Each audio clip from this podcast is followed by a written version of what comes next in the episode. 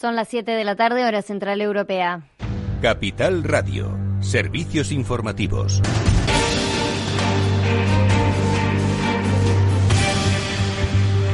Noticia de última hora, el rey emérito Juan Carlos I ha comunicado a su hijo Felipe VI su meditada decisión de trasladarse fuera de España y dejar de residir en el Palacio de la Zarzuela, donde vive desde hace 58 años ante la repercusión pública de las noticias sobre sus cuentas en el extranjero y, en sus palabras, para contribuir a que su hijo pueda desarrollar su función como jefe del Estado desde la tranquilidad y el sosiego, según una carta difundida hace unos minutos por la Casa del Rey. Según el comunicado, el, rey Felipe VI ha transmitido a su padre su sentido respeto y agradecimiento ante su decisión.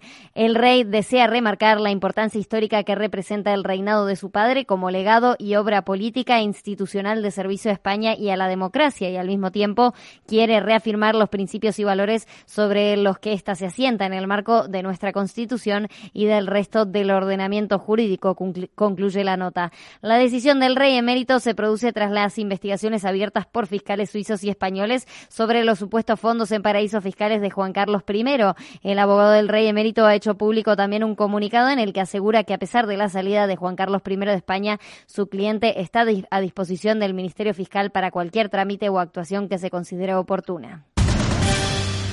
En otras noticias les contamos que el Ministerio de Sanidad ha contabilizado unas 968 nuevos positivos de coronavirus en las últimas 24 horas. Aragón es la comunidad que más nuevos positivos registra, 586 en las últimas 24 horas. Mientras tanto, Cataluña, Madrid y Navarra no han notificado los nuevos datos por problemas técnicos. En los últimos siete días se han registrado 26 muertes por coronavirus en todo el país. Y mientras en España los casos siguen subiendo, en Portugal por primera desde que llegó el COVID-19 a este país, no se registraron muertes en las últimas 24 horas. Así lo ha asegurado Antonio Lacerda Sales, el secretario de Estado de Salud del país vecino, quien además reportó el número más bajo de contagios por día desde que se presentó el primer caso de COVID-19 en este país el pasado 12 de marzo, por lo que calificó esta jornada como positiva y que brinda eh, esperanza. No por COVID-19. No hubo muertes por COVID-19 durante el último día en el país. Esto no acontecía desde el 12 de marzo, fecha en que se presentó el primer contagio por COVID-19 en Portugal. En su comparecencia, la Cerda hizo un llamado a los portugueses para que ayuden a mantener estos datos. Hasta el momento, Portugal tiene cerca de 1.800 muertes por esta enfermedad y un poco más de 51.000 contagios. Les contamos que el PMI manufacturero de Estados Unidos aumentó a 54,2 puntos en julio de los 52,6 de junio. En este sentido, la fabricación estadounidense creció el mes pasado al ritmo más rápido desde marzo de 2019, a medida que más fábricas impulsaron la producción frente a pedidos más firmes e inventarios ajustados. Los datos apuntan a un entorno más estable para los productores meses después de que la demanda se desplomara durante la pandemia. También hemos conocido el PMI de España, que registra un 53 3,5 en julio frente a las estimaciones de los analistas que rondaban los 52 puntos. El sector manufacturero español regresó al crecimiento en julio a medida que las reaperturas de los negocios continuaron tras el confinamiento y las empresas se beneficiaron de un aumento asociado de la demanda. Y ahora vamos a ver qué están haciendo los mercados financieros. Claves del mercado.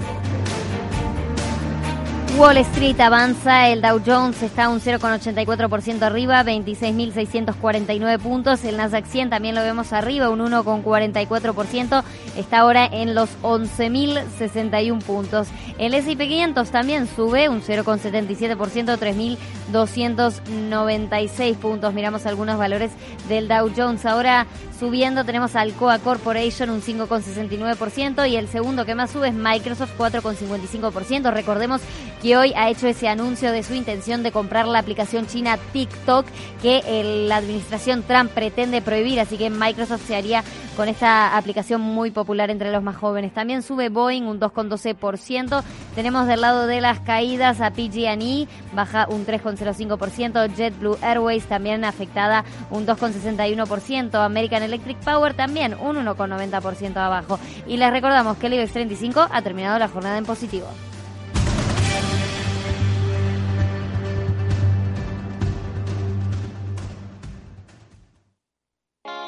¿Está tu bufete bien posicionado en Google? El 77% de usuarios buscan los servicios que necesitan Internet. Si no te encuentran a ti, encontrarán a tu competencia. En comunicación jurídica llevamos 20 años ayudando a dar visibilidad a empresas del sector legal. Web corporativa, estrategias publicitarias, marketing en redes sociales. Infórmate en comunicacionjurídica.com o en el mail info arroba comunicacionjurídica.com. Comunicación Jurídica. Hacemos visible tu despacho. Riesgo 6 de 6. Este número es indicativo del riesgo del producto, siendo 1 indicativo del menor riesgo y 6 del mayor riesgo. ¿Inviertes en bolsa? Con XTB puedes comprar todo tipo de acciones al contado por solo 0,10%. Invierte en acciones y ETF sin costes de custodia. Infórmate en xtb.es.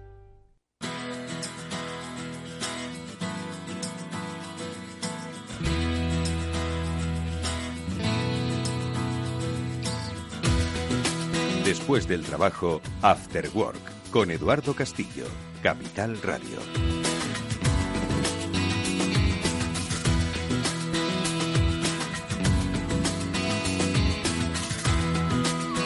Bueno, pues muy buenas tardes amigos y bienvenidos un día más a este Ciber After Work aquí en Capital Radio. Ya sabéis, este es el programa de la ciberseguridad de Capital Radio, la única experiencia radiofónica en este sentido que llega tarde pero quiere llegar un poco antes poco antes a que todo esto se nos vaya de las manos. Ojo, porque cada vez es más importante la gestión de la seguridad, la gestión de los riesgos en nuestros entornos personales y en nuestros entornos empresariales. Hoy vamos a seguir tocando este tema, cómo gestionar los riesgos, cuál es el valor que debemos darle al activo que queremos proteger de una vulnerabilidad, de una amenaza, de una brecha de un ataque de ciberseguridad. Bueno, pues eso lo vamos a hacer eh, con nuestros invitados a los que encima, a los que enseguida os vamos a presentar, pero antes, como siempre, nuestro saludo afectuoso a los dos especialistas que hacen único este programa, Pablo Sanemeterio y Mónica Valle. Mónica, ¿qué tal? Muy buenas tardes. Hola, buenas tardes a todos. Un saludo para Pablo Sanemeterio. Pablo, ¿qué tal? ¿Cómo estás? Hola a todos nuestros oyentes. Muy bien, eh, se nos ha oído entrecortado Pablo, esperemos que no tengamos ningún problema con él, pero bueno, ahora enseguida le vamos a dar paso. Bueno, pues de gestión de riesgos vamos a hablar porque estará con nosotros el responsable del área de consultoría de ciberseguridad de AON. Nos van a hablar de algunos aspectos de un interesantísimo informe que han hecho sobre la ciberseguridad, los ciberriesgos y, por qué no, los ciberseguros. Si nos da tiempo hablaremos, si no, no os preocupéis que tendremos muchos programas por delante. Pero también vamos a tocar otro tema interesantísimo con Pablo y con Mónica, el de los back bounties. Eso que cuentan en las noticias normalmente, a las que ahora nos vamos a referir, de que un especialista haya una vulnerabilidad de un sistema X y además le han pagado por ello. Bueno, pues estos especialistas de ciberseguridad hacen el back bounty, es decir, son los que quizás como un hobby, quizás como un complemento salarial, encuentran, monitorizan y auditan sin que nadie se lo pida, oiga, eh, eso sí, luego con recompensa los diferentes eh, problemas que pueden tener las compañías. Bueno, pues de esto hablaremos en el programa de hoy con Antonio Fernández, que es un especialista en ciberseguridad y, por supuesto, un experto en backpanties. Bueno, pues de todo ello hablamos con nuestros amigos, pero ya mismo comentamos un par de noticias con Pablo y con Mónica.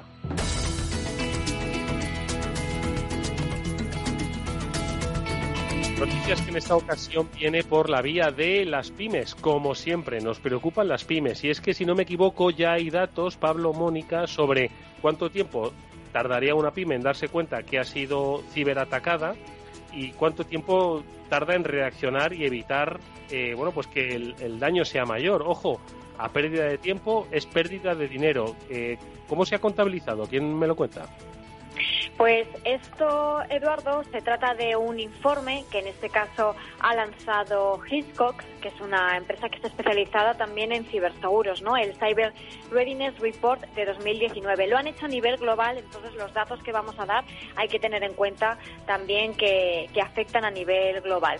Pero en el caso de España sí que dicen que la mitad de las empresas, el 49%, eh, le supone más de cinco horas contrarrestar un ataque y pero al 86% de las empresas españolas tardan más de una hora en saber que han sufrido un ciberataque. El 34% sí que reconoce que durante más de ocho horas están eh, perdiendo completamente su negocio, es decir, que no están operando con normalidad y el problema viene que después de que haya sucedido el ataque, un 26% dice que no tiene, no tiene ninguna medida para que vuelva a suceder.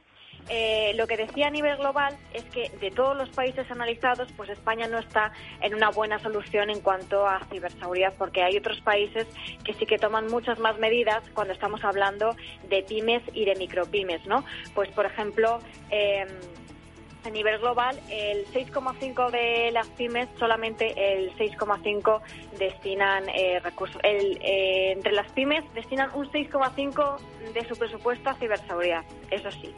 Pero, ¿qué ocurre? Que en otros países, como en Bélgica, como en Holanda, Gran Bretaña o Alemania, eh, invierten mucho más, llegando hasta el 11,5% del presupuesto. Entonces hay que tener en cuenta que para poder eh, detener las amenazas, prevenirlas, hay que invertir en esa ciberseguridad. Bueno, pues eh, ojo, porque de lo que hoy vamos a hablar con nuestro siguiente invitado de AON es de eso, precisamente, de cómo medir el impacto que tendría una amenaza de ciberseguridad. ¿Por qué? Pues porque debemos gestionar los riesgos y esto nos debe decir pues qué es lo que debemos proteger, qué es lo que pasa si no lo protegemos, qué es lo que pasa si lo perdemos y qué es lo que pasa si nos atacan. Bueno, pues ojo porque todo se puede medir. Muchos decís, ¿de qué me sirve la ciberseguridad si no si no sé qué puedo perder? Bueno, pues ya se puede medir todo, así que mucho cuidado. Una noticia más, Pablo, es con respecto a una amenaza que de nuevo sobrevuela, si no me equivoco, el sistema Android aplicación que ocultaba un troyano que se llama Joker y en este caso el, el malware lo que hacía es en lugar de pues, tradicionalmente han debido estar mandando mensajes SMS en los que eran de tarificación premium y a través de ahí es donde conseguían sacar el, el dinero el fraude de los malos ahora han cambiado quizás a un escenario un poco más antiguo que quizás te pueda sonar 10, 12 años, 14 igual, en los cuales lo que te hacían era suscribirte a servicios premium. Y en eso se facturándote mes a mes 2, 3, 4, 5, 30 euros, lo que fueran, los malos te iban sacando el dinero. Entonces, en ese sentido, hemos dicho a los, a los usuarios de teléfonos móviles para prevenir estas estafas, eh, hablar con vuestro operador, el, que, el que os dé servicio, y decirle que os bloquee los servicios de SMS Premium y de números 806 y similares. curiosidad que tenía el ataque es que dentro del propio fichero estaban ocultando el, el malware de una forma un poco curiosa que no se había visto hasta ahora y eso es lo que les ha estado permitiendo pues pasarse quizás algunos controles de la, de la Play Store de Google. Bueno, pues eh, eh, ojo con las siempre amenazas presentes en los sistemas operativos. Vamos a daros ahora con nuestro primer invitado las claves sobre cómo empezar a medir los riesgos en vuestra empresa. Si estáis empezando, igual hasta lleguéis tarde, pero bueno, se lo preguntamos a nuestro invitado de AON. After Work, con Eduardo Castillo.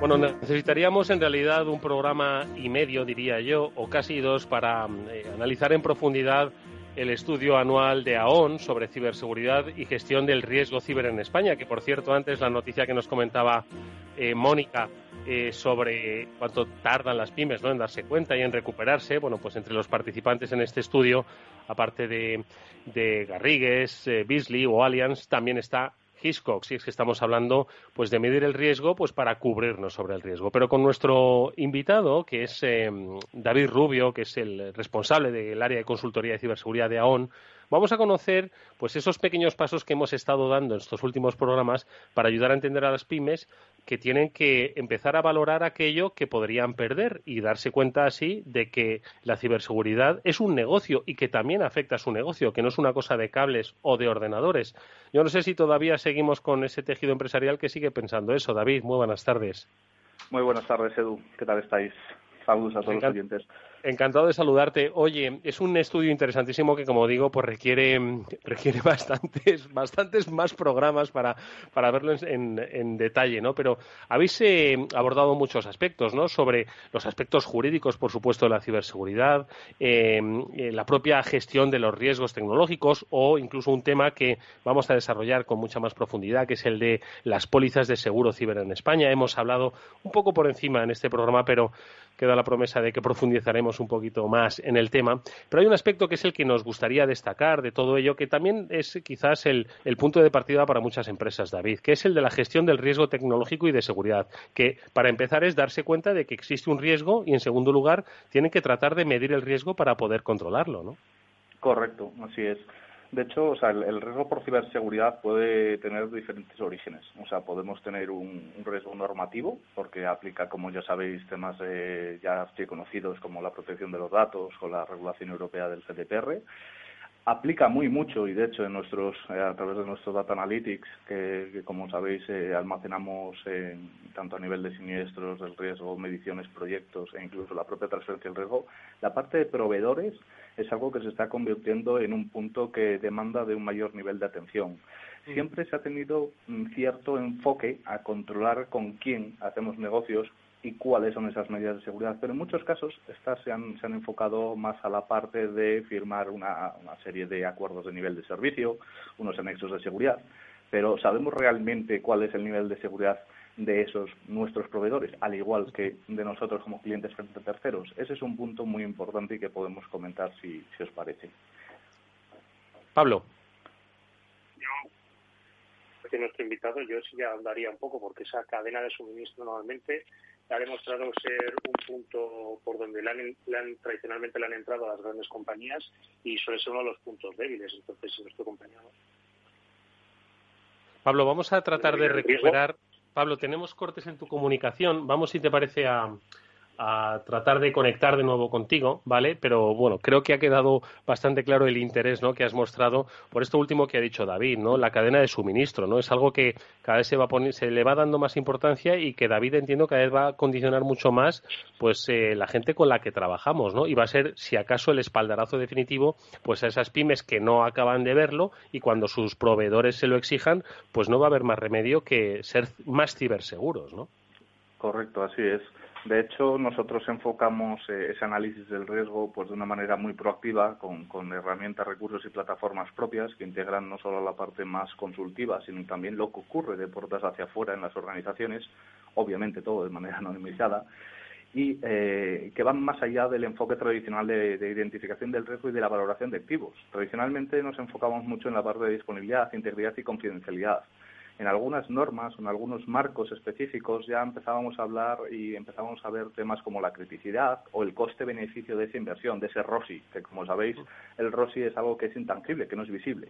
O sea, mm. cuando nosotros eh, hacemos una inversión en, en, un bien o en un servicio y obtenemos un beneficio, pues el ROI es muy fácil de calcular. Pero el ROI, cuando algo no se ve, cuando es intangible, cuando es inmaterial, realmente estamos tan bien como parece, hacemos todo lo que deberíamos pues con una, con una plataforma propietaria nuestra lo que tratamos de hacer, sobre todo enfocándonos en la, en la parte de proveedores y en esa cadena de suministro, como comentaba Pablo, es eh, identificar realmente el nivel de madurez de, las, de, de, los riesgos o el nivel de madurez del riesgo de esos clientes o incluso de esos proveedores, si hablamos de esa cadena de suministro, para al final eh, poderlo mm, o, poder llegar a cuantificarlo, ¿vale? Si ya hablamos mm. de una perspectiva interna, cuantificarlo. ¿Por qué? Porque si queremos al final mm, luchar o poner una serie de medidas, al final los departamentos de seguridad, que son departamentos de departamentos tecnológicos, están muy enfocados en justificar esas inversiones, en justificar esas partidas presupuestarias o ese gasto, ¿vale?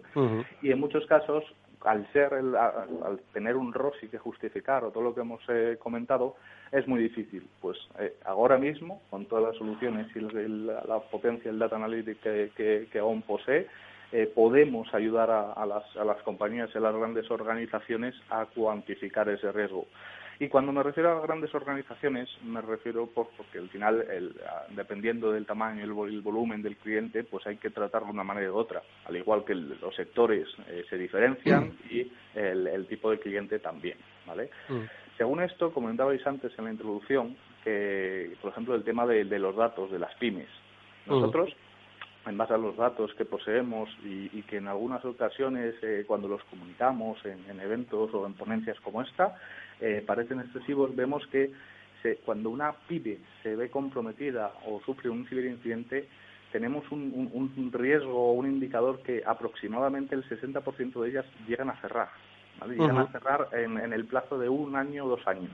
¿Por qué? Porque al final pueden subsistir al primer golpe, pero todo el impacto financiero, legal y reputacional que, el ciber supone no es algo que se pueda seguir eh, identificando y gestionando desde un apartado única y exclusivamente tecnológico. Mónica.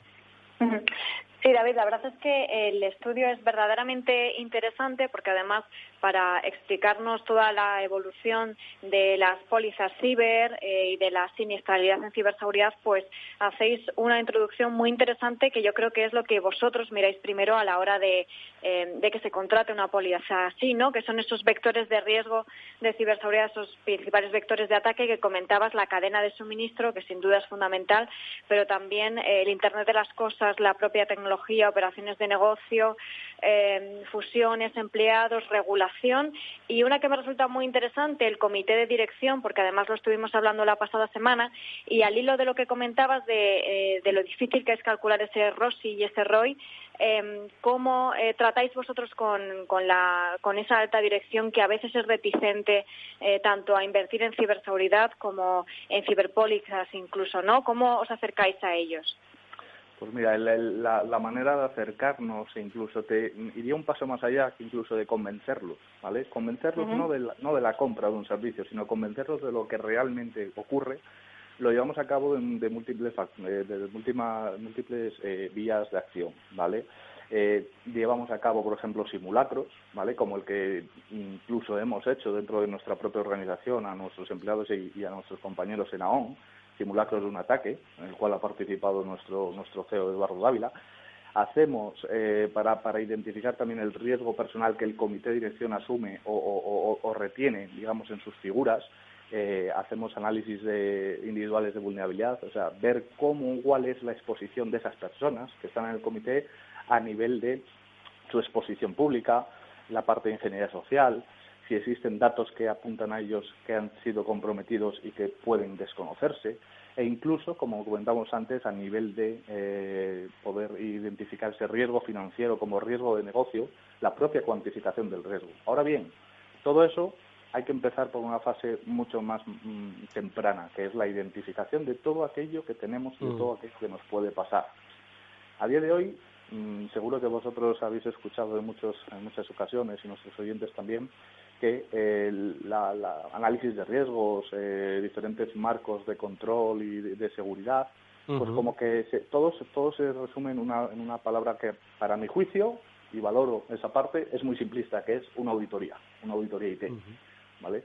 La auditoría IT, al fin y al cabo, dependiendo de su enfoque y de cuál haya sido la necesidad que ha despertado ese trabajo, tiene uno y otro. Podemos estar hablando de una auditoría financiera que tiene una componente tecnológica, pero donde solo se revisa la parte más procedimental y la parte eh, más cercana a, ese sistema económico-financiero, como puede ser un SAP, en definitiva un ERP. ¿Vale?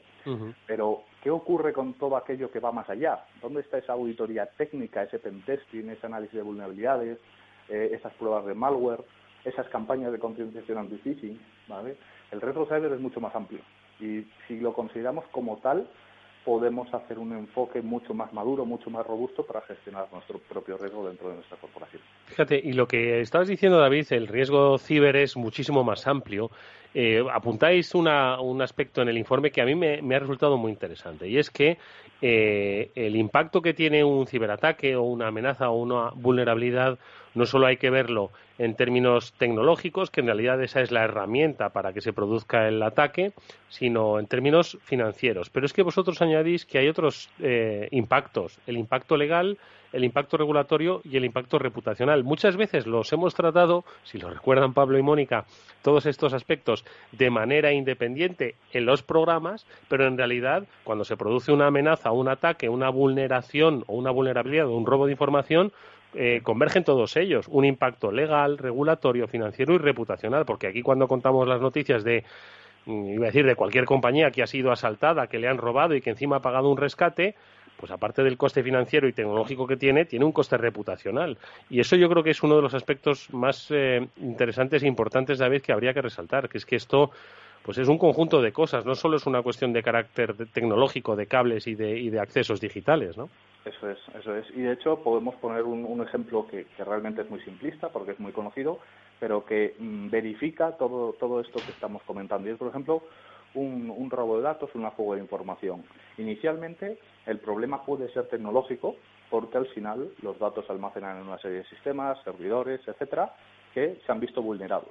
Esa vulneración puede venir provocada por un incidente eh, indirecto por un insider, como nosotros llamamos, que es al fin y al cabo o un empleado deshonesto o un proveedor, que ya sea directa o indirectamente, queriendo o no, persevera y genera ese, ese, ese, origen, genera ese daño, ¿vale? Y ahí tendríamos la faceta más tecnológica, ¿vale? El fallo tecnológico, dicho de alguna manera. Ahora bien, cuando esos datos pueden ser robados y son expuestos públicamente, tenemos un componente reputacional, ¿vale? Como estamos bajo, estamos bajo un punto de vista de normativa que regula toda esta situación, tenemos ya el componente eh, más normativo, más regulatorio. ¿Y qué, dónde está la parte legal o la parte reputacional? Cuando nuestros datos son expuestos y públicamente podemos comentar, aunque ya es pasado, pero podemos comentar el, el, gran incidente que, se produjo en Marriott. Marriott al final tuvo expuesto a más de 500 millones de, de datos de sus, de sus clientes, fueron, no se sabe muy bien si robados, alterados, modificados, vendidos, pero al fin y al cabo fueron expuestos, ¿vale? Y esos datos al final, o, esa exposición de los datos, puede provocar luego demandas legales, no solo a la corporación y no solo a nivel de empresa a empresa, sino persona a persona. Eso, si nos vamos a un ámbito más legal, más jurídico, estamos hablando de un elevado y un amplio coste, juicio a juicio, que pueden tener cada uno de los interesados, o en este caso afectados, contra la organización y eso lo llevamos a, a una visión pública, a una prensa, a un, noticiario y al final lo que se convierte es un riesgo reputacional. Hemos tocado con algo tan simple y tan banal en el día a día como los datos que almacenamos, todas las facetas del riesgo cyber como riesgo tecnológico, pero ojo, no solamente riesgo tecnológico. No solo riesgo tecnológico, ya habéis oído, una pyme puede cerrar en menos de seis meses o en un año eh, como impacto eh, financiero y de operatividad a su propia acción. Quizás no sea muy conocida, pero obviamente el impacto es mayor. Pero hay empresas que quizás tienen más músculo financiero para soportar un ataque, pero no tienen eh, esa capacidad para soportar la reputación que se vería tan lastimada. Pablo, tus comentarios. hemos visto el informe este, exhaustivo y detallado Pablo, perdóname, es que, Pablo, ¿me oyes? Perdona, es que tenemos, eh, no sé por qué, una, una malísima conexión hoy, hoy contigo. Vamos a, a intentarlo, vamos a intentarlo de nuevo y si quieres aprovechamos para reconectar para preguntarle a David un poco por esos aspectos ¿no? que también hacía referencia Mónica sobre la evolución de las ciberpólizas en España. Eh, ¿Las conocen las empresas? ¿Las van conociendo? ¿Es como apuntó Mónica en un programa, además muy acertadamente, que podrían ser un arma de doble filo, decir, bueno, como tengo una, una póliza que me cubre de un, de un ciberataque, pues no me preocupo tanto de la ciberseguridad. ¿Cómo dirías que estamos en qué punto ahora mismo del ciberseguro en España, David?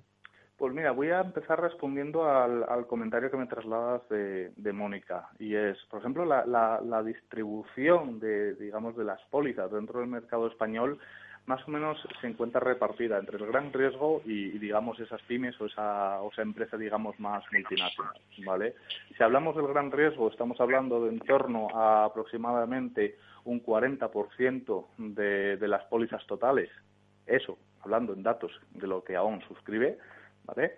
Y si hablamos de esos pequeños negocios, esos multinacionales, ese, ese mercado medio, dicho de alguna manera, estaría, representaría en torno al 60%. Las pólizas de, de ciberriesgo eh, nacen en España ya por 2012, ¿vale? donde tienen un enfoque muy particular y muy, eh, muy ligado a la parte de protección de datos. Con el tiempo y con el paso de los años, esas coberturas o ese alcance de cobertura va evolucionando y va siendo mucho más amplio. ¿vale? Eso por un lado. Luego, a efectos de, de siniestralidad, por decirlo de alguna manera, los principales siniestros que, al fin y al cabo cubren hoy día eh, las pólizas y que son los más, eh, los más socorridos son para hacer frente a temas de, de, ransomware, de hacktivismo, en definitiva, de encriptación de nuestros sistemas que impiden nuestra operación normal. Y en segundo lugar, tendríamos la parte de fuga de datos. Es decir, donde hay terminado evolucionando las pólizas, eh, ampliando ese alcance de cobertura, termina siendo el, el, el riesgo mm, primero en cuanto a siniestros se refiere.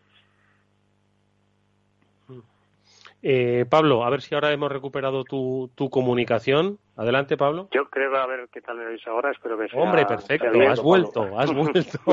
Por fin ya vas a poder interpelar a David. Nada, quería preguntarle a David un poco cuáles son las coberturas que normalmente le suelen solicitar sus clientes. Pues mira, eh, ahí depende muy mucho de la parte de, eh, del tipo de cliente, del sector, de si, como solemos decir nosotros, si desean tener un traje a medida o prefieren empezar por algo más estándar, ¿vale? Con estándar no decimos que sea igual para todo, pero obviamente en las coberturas, digamos que hay una serie de coberturas que, que son eh, representan un estereotipo base, ¿vale? Al fin y al cabo, las, el alcance de, estas pólizas, y aquí me permitís el inciso de que no soy la persona más idónea para hablar de la parte de seguro, sí, a lo mejor de la afectación del riesgo en, una póliza, pero no del seguro per se. Pero sí os puedo comentar que las pólizas suelen cubrir cuatro principales pilares. Por un lado, y de una forma muy liviana, eh, eh, se acude a ellas para llevar a cabo servicios de eh, identificación o prevención del riesgo que eso ya eh, se está viendo más bien poco, ¿vale? Y ahora os contaré por qué. Luego tienen un componente de asistencia, es decir, cuando nos ocurre el incidente y necesitamos de equipos expertos, ¿a quién recurrimos? ¿Lo tenemos, ¿Los tenemos o no tenemos en nuestra organización? La respuesta es que mayoritariamente la respuesta es que no. ¿A quién nos referimos? Investigadores forenses, servicios legales, la parte de notificación y call center afectados, si hablamos de, ciertos sectores, pues monitorización del crédito o incluso la gestión de la crisis o la parte más reputacional. Tenemos que ponernos en manos de expertos en cada una de las materias para mitigar ese riesgo, ¿vale? Luego tenemos una tercera componente que es la parte más de operaciones. ¿Qué, cubre o qué eh, puede ser cubierto por una póliza? Pues, por ejemplo, los costes soportados para mantener o recuperar las operaciones de negocio, la pérdida de beneficio en base al volumen de negocio que tenemos en, dos periodos, eh, periodos igualitarios, o incluso los costes soportados para recrear o restaurar la información y los datos que han podido verse vulnerados expuestos. Y por último, en el cuarto componente, la parte más de responsabilidad. Todos esos costes legales y daños por reclamaciones así como las posibles sanciones eh, regulatorias que puedan ser aplicables y cubiertas dentro de la legalidad vigente en, este tipo de productos y coberturas. Bueno, pues yo creo que este último, es que este último eh, repaso que has hecho, David, yo creo que da buena cuenta de lo que implica eh, la ciberseguridad, que no es solo, vuelvo a insistir en ello, una cuestión de carácter tecnológico, técnico, digital, sino que hay un, un antes, eh, esa amenaza, un durante ese ataque y un después, que ese después tiene unos componentes importantísimos en la recuperación, en la gestión en la eh, tramitación de todo lo sucedido que tiene pues todas esas, esas implicaciones que hemos comentado. Es decir, que un ciberataque se soluciona ojalá el mismo día y continúa la operatividad ese mismo día, pero las, las siguientes semanas son de muchísimo trabajo, me da, esa sensación. No, no, no, no, suele ser tanto como en el primer día, depende. Las organizaciones, aquellas que, Con suerte, ¿no? una, gran, una gran facilidad y que tienen una serie de presupuestos y equipos eh, disponibles, pues quizás pueden empezar a solucionar el tema en 24 horas. Pero la realidad es mucho mayor. la realidad es que realmente, y, sin ir a la parte más de PYME, que digamos es, eh, es como forzar el número, es forzar la estadística, realmente esa parada de discontinuidad eh, puede incluso rondar entre la semana o las dos semanas. Eso sin ir a grandes riesgos. Y como comentaba antes, eh, me comentabais antes que cómo, cómo se ve la parte de la póliza, la parte del seguro dentro del mundo de, la gestión del riesgos, porque recordemos que esto no se trata de póliza o no póliza, se trata de que la gestión del riesgo empieza por la identificación, pasa por la aceptación o la reducción, ¿para qué? Para mitigarlo en última instancia y si acaso no tenemos medios y recursos disponibles, poder transferirla. La póliza es la última etapa dentro de la cadena de valor de gestión del riesgo. Me preguntabas antes, cuando se hace una transferencia del riesgo, cuando se contrata una póliza, ¿ya podemos dormir tranquilos? Hombre, dormir tranquilos, como se suele decir, a lo mejor el primer año duermes. Ahora bien, si no haces los deberes, si no inviertes, si no mejoras y si no controlas la operación de tu negocio, puede ocurrir que el día de mañana puedas ver que esa, esa prima o se importe la póliza se ve endurecido o incluso te puedes quedar sin ella, porque al fin y al cabo las pólizas están para gestionar esa parte del riesgo que no podemos asumir internamente a nivel de la organización, no para sustituir la inversión que debería hacerse. Bueno, pues ya veis que eh, hay muchísimo trabajo previo, hay muchísimo trabajo durante y muchísimo trabajo posterior. Nos lo ha resumido nuestro invitado en este eh, fabuloso informe. Hablan de la identificación, de la mejora y el tratamiento del riesgo, de la cuantificación del mismo y, por supuesto, luego de la transferencia y de la respuesta ante las amenazas. Es un estudio eh, sobre el estado de la ciberseguridad en España que ha realizado AON y que, como digo, bueno, pues eh, solo hemos visto una pequeña parte interesantísima y muy eh, en profundidad, no obstante, con la ayuda de David Rubio, que es el responsable del área de consultoría de ciberseguridad de AON. David, muchas gracias. A la vuelta del verano yo creo que podremos tener oportunidad de profundizar en estos temas interesantes que son, por supuesto, eh, individuales en su tratamiento, pero transversales en la gestión de las compañías. Gracias, David. Enhorabuena por ese trabajo y hasta muy pronto. Muchas gracias. Buenas tardes. Adiós. After Work con Eduardo Castillo. After Work con Eduardo Castillo.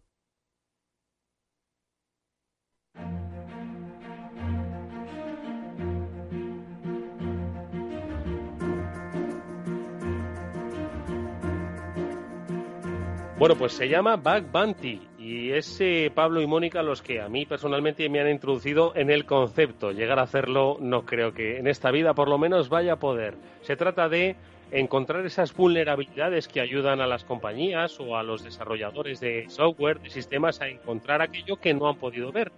Eh, Pablo, tú que eh, es el que suele desarrollar estas estas eh, informaciones, además, siempre con nombres y apellidos. Yo no sé cómo se les llama a estos especialistas, bug o bug ¿cómo se les llama, Pablo?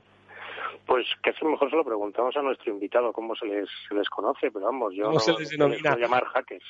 Como llaneros solitarios. Bueno, pues Antonio Fernández es nuestro invitado, él es el responsable de ciberseguridad en el área del eh, mundo de la empresa, pero también es un especialista en buscar bug bounties. No sé si lo he dicho bien, Antonio, buenas tardes. ¿Esto qué es? ¿Eres un llanero solitario?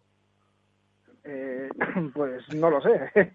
Nos solemos llamar, bueno, se suelen llamar dos eh, back hunters o bounty hunters, o sea, cazadores de recompensa o cazadores de bugs. Porque exactamente eh, ¿Esto cómo funciona? Es decir, eh, empresas desarrollan, eh, bueno, pues sistemas o un software, pero claro, al final esto es como todo en la vida, es decir, no se puede llegar a todo, ¿no? Siempre, además, el trabajo en equipo siempre es bastante mejor que el trabajo individual. ¿Cuál es un poco el escenario en el que vosotros os desarrolláis en esta actividad? Pues, a ver, las empresas como bien dices, pues tienen sus procesos de negocio, entonces sacan los aplicativos, y prima más eh, sacar las cosas que, bueno, que quizás darle un poco de cariño a la parte de seguridad. Incluso se lo pueden dar, pero como bien has dicho otra vez, eh, a veces pues se le saltan cosas, ¿no? Entonces, estas empresas suelen eh, anotarse a plataformas, plataformas de backbounty, en donde están los investigadores por un lado y estas empresas por el otro. Estas empresas te dicen, mira, si me encuentras algo en estos servidores o en estas webs, pues tendrás a cambio una recompensa económica o la recompensa pues puede ser estas plataformas están gamificadas no te pueden dar puntos. Y con esos puntos vas a, subiendo en el ranking y según más estés arriba en el ranking más programas o sea, más empresas eh, te ofrecen eh, poder buscar en ellas.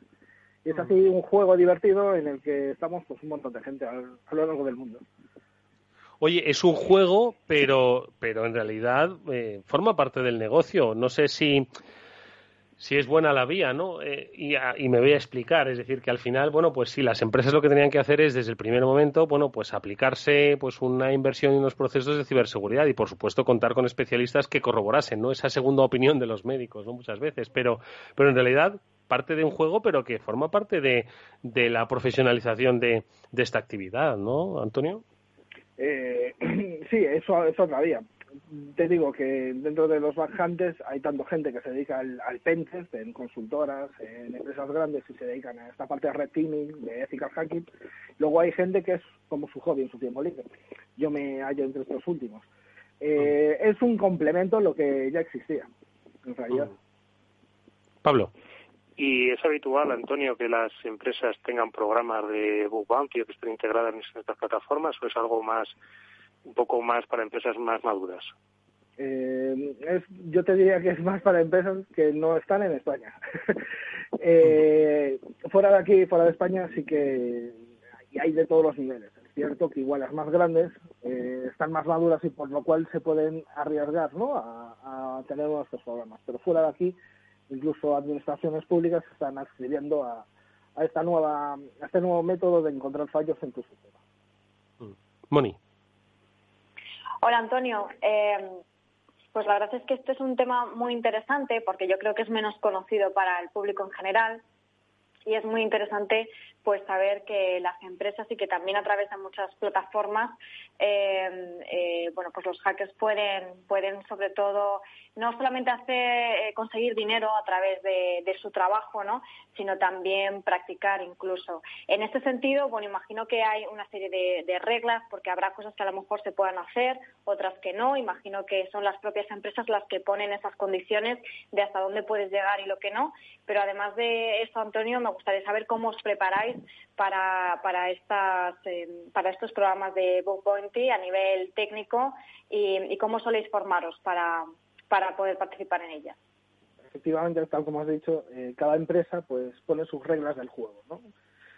Y luego también, y cada una le importa más que busques una cosa u otra, porque para, para una empresa igual buscar eh, una exfiltración de una base de datos es súper importante, pero para otra pues es menos, es como medio. Entonces, y cada programa, cada empresa tiene eh, sus normas. Entonces, es muy importante, antes de empezar nada, leer las normas, no incurrir en, hacking no ético, porque si sales de esas normas estarías fuera de la protección que se le suele dar al investigador. Y eso, que la comprensión lectora es bastante importante. Que cómo nos preparamos, eh, hay de todo en este mundillo. De hecho, hay mucha gente reconvertida de, de QA o de programación que como tocamos un poco de seguridad, pues probaron en este mundo, hay algunos casos que acabaron trabajando exclusivamente de esto. Para la formación, esta comunidad es muy activa, eh, escriben, pues, eh, encontré tal bug y si, si, permite la empresa, es una de las normas del juego, a veces las empresas no te dejan hablar de sus bugs, estás por en idea, pero si, si, si dejan, o si dejan que lo hagas de una forma anonimizada, esta gente pues escribe en Medium, que es una plataforma de, blogging, eh, pues este bug que encontré así, de esta otra forma, y, conseguí explotarlo de esta otra. Entonces, a través de ahí eh, sacas mucha información, hay, hay algunos youtubers en inglés por ahora y algunos castellano que hablan de esto. Y tenemos varios canales en Telegram, eh, Backbounty es uno es uno que montamos el año pasado en donde compartimos con toda la comunidad pues nuestras inquietudes, luego ahí ya salen amistades y de esas amistades pues más investigación. Eh, y una pregunta, Antonio, eh, las empresas que eh, recurren o, o os llaman, ¿qué tipo de empresas son? ¿Son empresas todas que desarrollan software o son empresas que pueden desarrollar un producto físico pero que al final pues tiene conectividad en la red? O sea, ¿son empresas de telecomunicaciones? ¿Cuál es un poco ese perfil? Internacional, por lo que nos has contado, pero ¿cuál es ese perfil? De lo que quieras. Esto eh, oficialmente se entiende que empezó en el 95, cuando Netscape, aquel navegador, eh, ofrecía eh, dinero por si encontrabas algún bug. Desde entonces, poco a poco ha ido evolucionando y hoy en día, programas que están fuera de plataforma, por decirlo de alguna manera, tienes a Facebook, tienes a Google, tienes a Apple, y luego en estas plataformas, pues tienes desde telcos como AT&T, tienes a Telefónica de Alemania, y tienes e-commerce y otro tipo de software. Está, está mucha gente metida. Luego también esto hace que surjan especialistas de buscar fallos en e-commerce, especialistas de buscar fallos en telcos. Hay de todo un poco. No te podría decir que solo un sector se apunta a esto. Mm. Pablo. Pues mm, yo por último lo que le quería preguntar también a, a Antonio es un poco ¿qué consejo le daría a, aquellas personas que estén pensando en entrar en el mundo del book bounty o que igual le den un poco de respeto o que igual nunca hayan entrado en, en la parte de hacking y que quieran ver cómo si pueden entrar o no pueden entrar en estos programas de, de book bounty? Bueno, pues yo les recomendaría que primero se olviden de ganar dinero, que no entren en esto por el dinero, porque si te obsesionas, eh, lo dejas. Entra en esto por aprender, que cada día si quieres aprendes algo nuevo y con la comunidad pues vas mejorando. De hecho, eh, si me permites, hay gente que se apunta aquí no solo por el dinero, sino por ese, ese tan repetido, ¿no? Eh, es que tengo 25 años, tengo 26 años, pero me piden 5 años de experiencia laboral. A veces esa experiencia laboral la puedes conseguir a base de reconocimientos de este tipo de empresas. Aunque no sea monetario, que te den un Hall of Fame, es decir, en una web que salga señalado y tú lo puedas utilizar eh, a la hora de presentar tu currículum, mira, ya tienes esa famosa experiencia. Eh, para aprender, métete en estos canales, sigue estos blogs, sigue los youtubers y, y échale tiempo. Eh, cuando más tiempo le eches, más vas a aprender.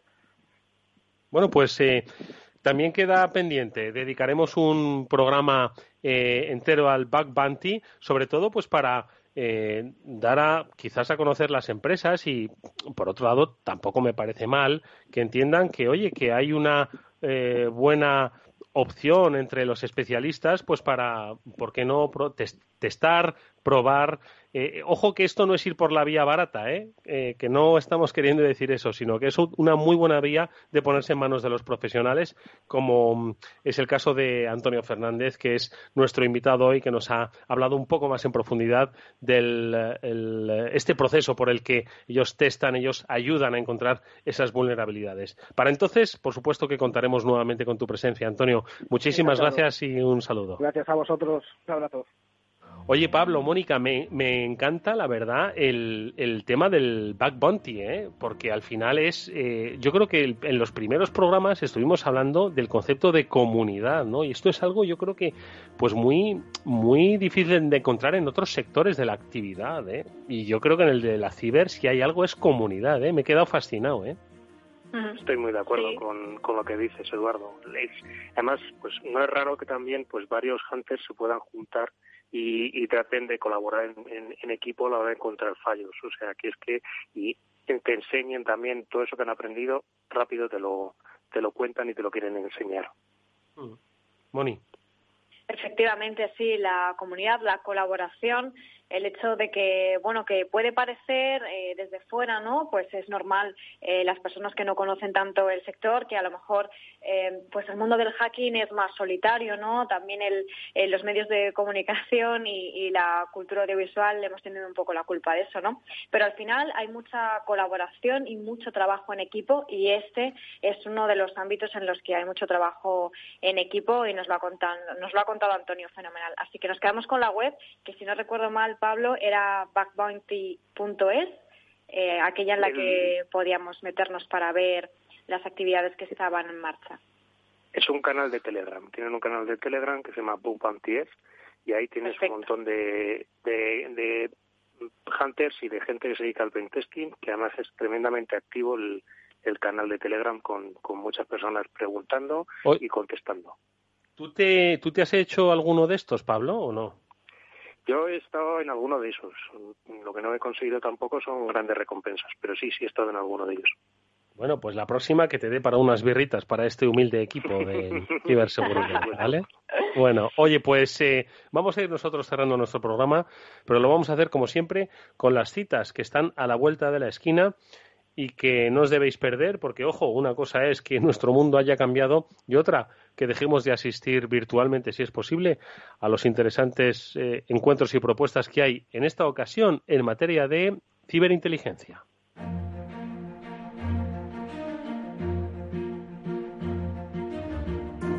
Y esto, Pablo Sanemeterio, ponnos en la pista. La semana que viene tenemos eh, análisis de inteligencia, inteligencia de amenazas. ¿Qué tenemos, Pablo?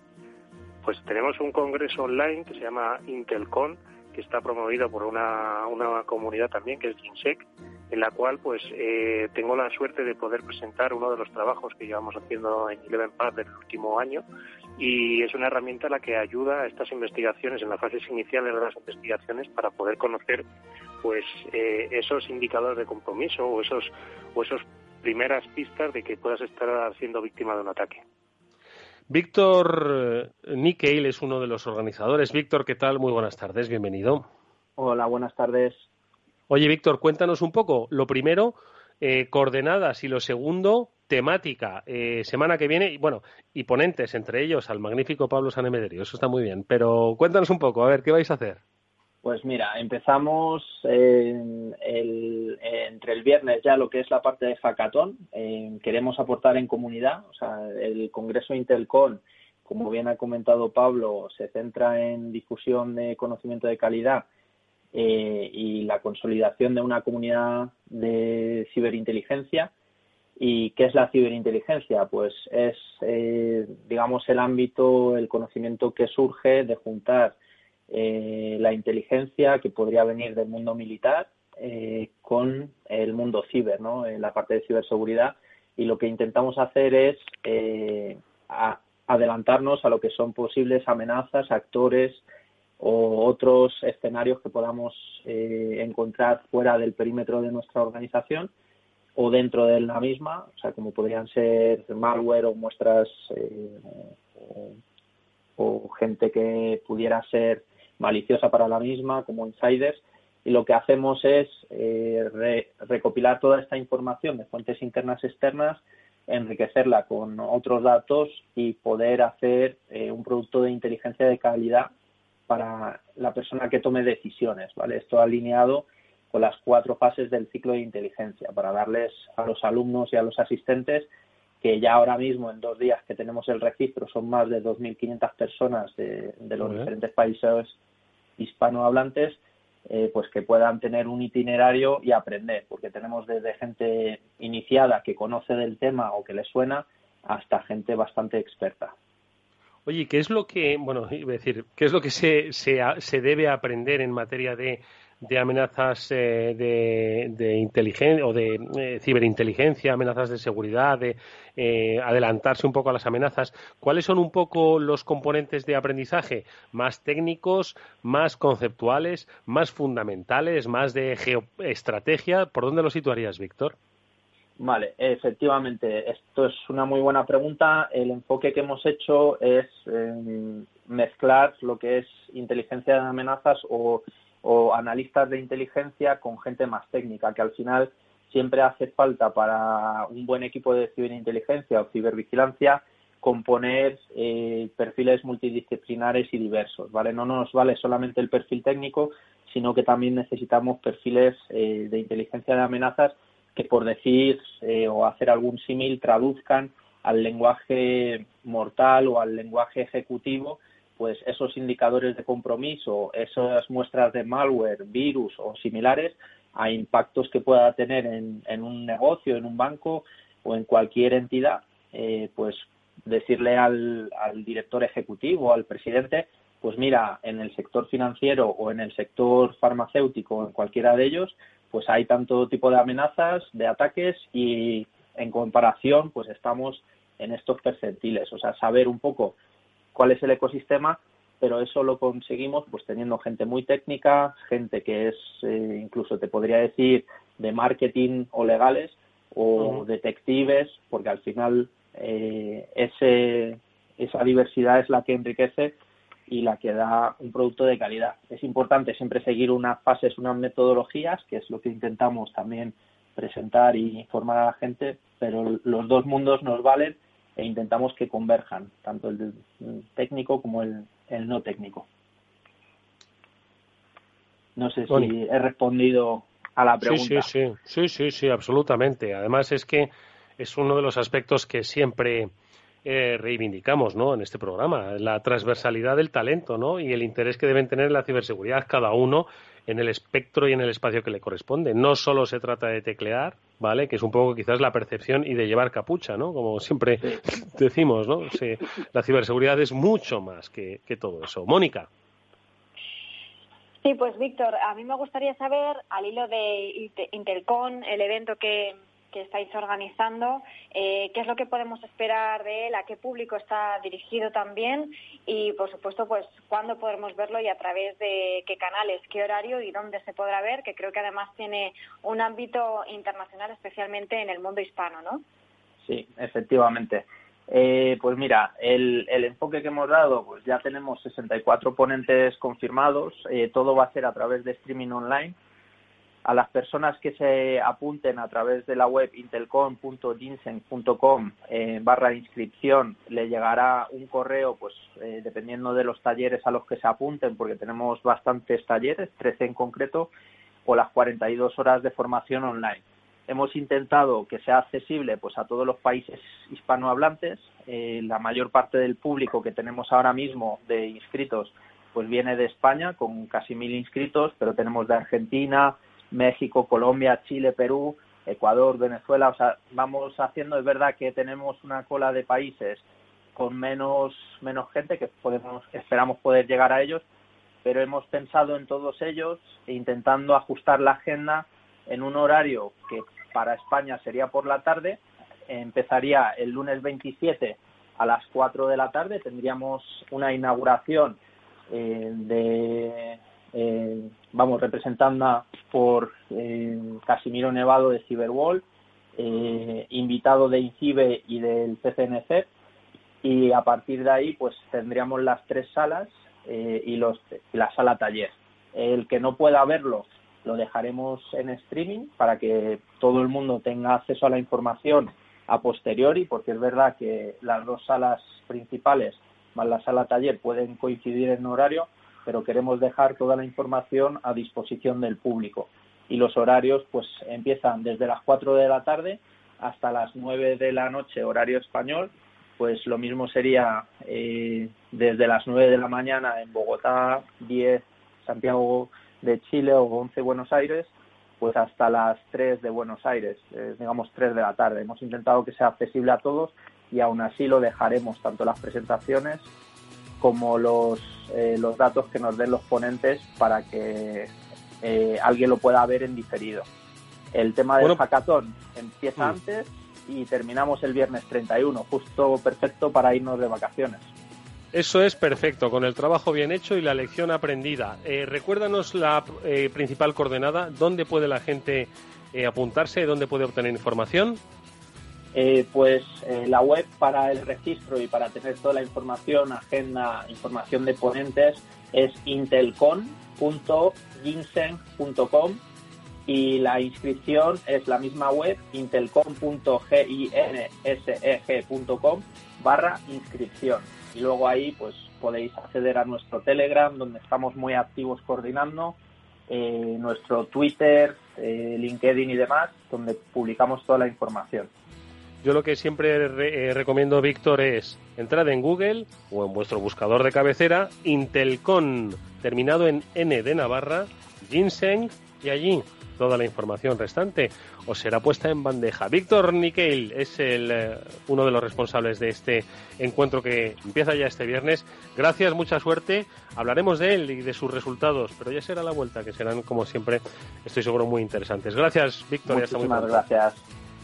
Y como siempre a Pablo y a Mónica, nuestro agradecimiento amigos por haber estado eh, dando eh, coherencia a este fantástico programa que es el de la ciberseguridad, que como ha dicho hoy nuestro primer invitado, esto no solo es una cuestión técnica, esto es una cuestión de muchos aspectos que tienen que ver con la empresa, con las personas. Seguiremos hablando de ello, por supuesto, en nuestro próximo Cyber After Work. Gracias, Pablo y Mónica.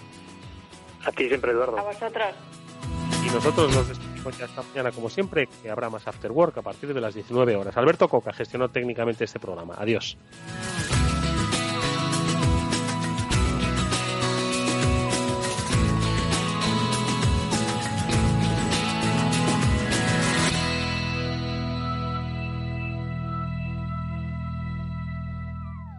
After Work con Eduardo Castillo. Hola, soy Leopoldo Abadía, autor de La Crisis Ninja, y quiero hablaros de lo normal. Lo normal es que cuando compramos algo sepamos cuánto tenemos que pagar, ¿no? Pues eso mismo debería suceder a la hora de invertir. Por eso me gusta Finanbest, comisiones bajas y claras, sin letra pequeña. Entra en finanbest.com y descubre que lo normal es extraordinario. Lo normal es Finanbest. Capital Radio Madrid, 105.7. Los robots escuchamos Capital Radio. Es la radio más innovadora. Oímos a Saragot, con Luis Vicente Muñoz. Ahí le has dado. Esto es Capital Radio. Di que nos escuchas. Capital Radio. Aportamos valor.